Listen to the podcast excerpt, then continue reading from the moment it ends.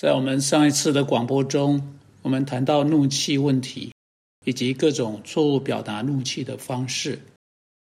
上一次我们看到，发泄一个人怒气、愤怒，或者脾气失控，或者把怒气发到别人身上，确实是被上帝的话一而再、再而三定罪的。这种鼓励发泄情绪的做法的现代运动。是直接地公然违抗上帝的话。我们在看的是以佛所说第四章。如果你上一次没有跟我们在一起，或许你会想要翻到那一几段经文去。我们特别看的是第二十六节。圣经在那里说：“生气却不要犯罪。”我们指出，生气作为上帝赐给人的一种情绪，在其本身不是错的。当然，这节经文使这点十分清楚。而说我们可以生气，但他警告我们，即使我们怒气也是公义的，虽然本身是上帝放在人里面一种极其强大的情绪，却很容易让怒气在其表达上成为有罪的。这就是为什么在以佛所述第四章会出现对我们所有人都是很重要、很扎实的这个警告。现在一个人会在生气时犯罪的一个极端是暴怒的这个极端，不过还有另外一个极端，相反的一个极端，将怒气内化或将怒气埋藏在心中或含怒的极端。啊，这个问题特别在第二十六节中有讨论到。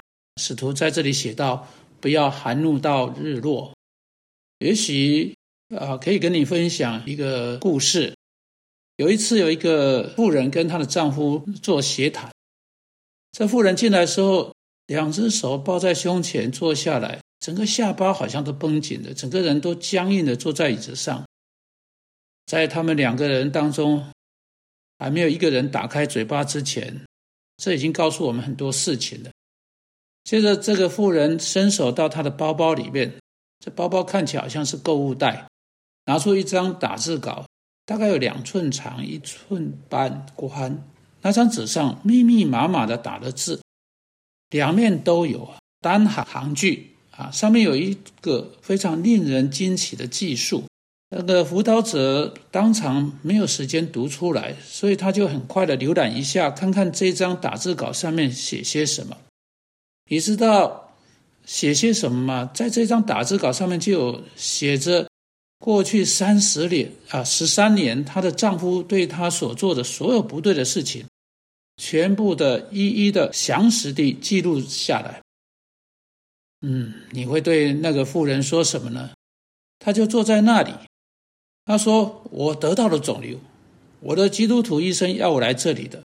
我之所以到这里来的原因就是那个啊。”她指着那一张纸说：“因此是我的丈夫把一个肿瘤。”放在我肚子里面，辅导者呃以不同意他的那种方式来回应他。辅导者看着他说：“你要知道，我已经很久没有遇到任何一位像你这样充满怨恨的人了。”这妇人吃了一惊，她丈夫也立刻从椅子上坐直起来。辅导者接着对他说：“这也许是一个记录，很忠实的把你丈夫在过去十三年对你所做的记下来的一个记录。”布在一起，后来他们在这个后会谈当中显示，这是相当准确的一个记录。布道者接着说，但他也记录了你对你丈夫所啊所做的事情，你是怎么回应的？你忠实记录了所有对你所做的错事，那这跟格林多前书第十三章说的啊是抵触的。爱是不计算人的恶，就是不计入人的恶。你非但不是以以善报恶。以公益的方式来处理那些冤屈，你是以不义的方式来处理那些冤屈。你的丈夫并没有把那个肿瘤放在你的肚子里面，是你的怨恨把肿瘤放在那里的。你的丈夫是需要处理他那边的问题，他必须处理他的这些错误，但你必须处理在面对这些冤屈时的错误处理方式。主耶稣基督在十字架上并没有得到个肿瘤，他为那些恶意对待他的人祷告。他祈求上帝会赦免那些对他做不对事情的人，那才是基督徒应该去处理罪行的方式，不是怀藏着怨恨、苦毒、不满。你知道，这就是啊，我们今天的经文所说的：生气却不要犯罪，不可含怒到日落。每一天在上床睡觉之前，账都要结清了。每一天像苦毒、怒气、对某个人仇恨等等那样的事情，都要处理好。我们需要或在上帝面前，或在别人面前处理好。不能带着这些东西跟我们一同上床。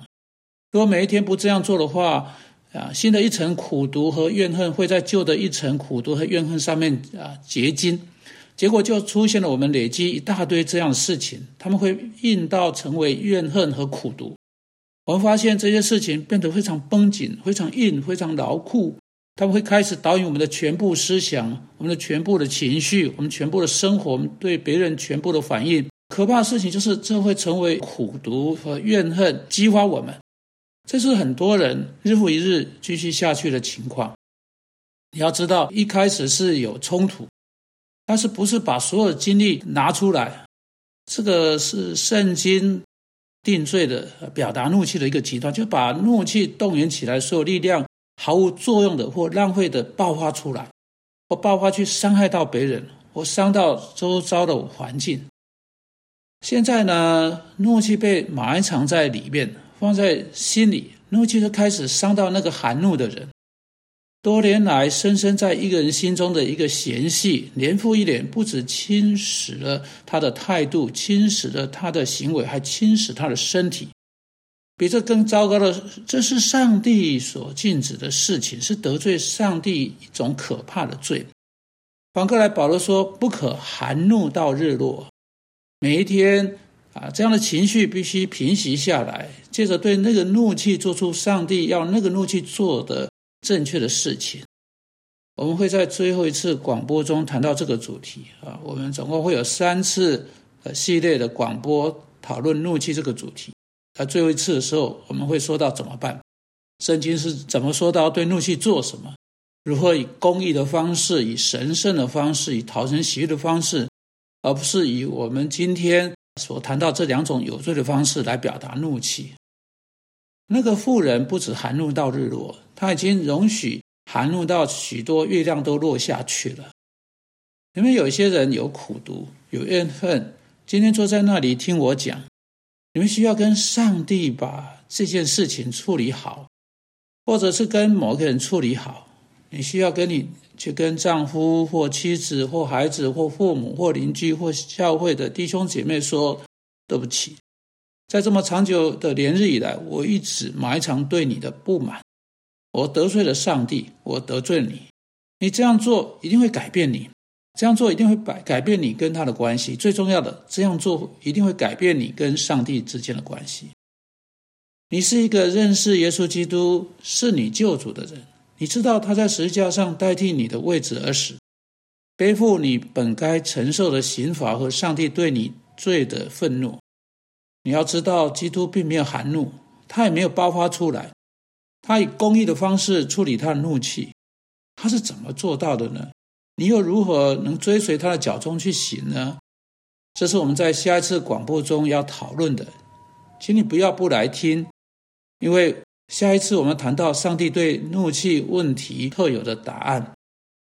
主啊，求你帮助那些埋藏不满、嫌隙在生命中的人，能将那个嫌隙不满带到光中，在上帝和他的灵舍面前处理这个问题。我们因主耶稣基督的缘故祷告，Amen.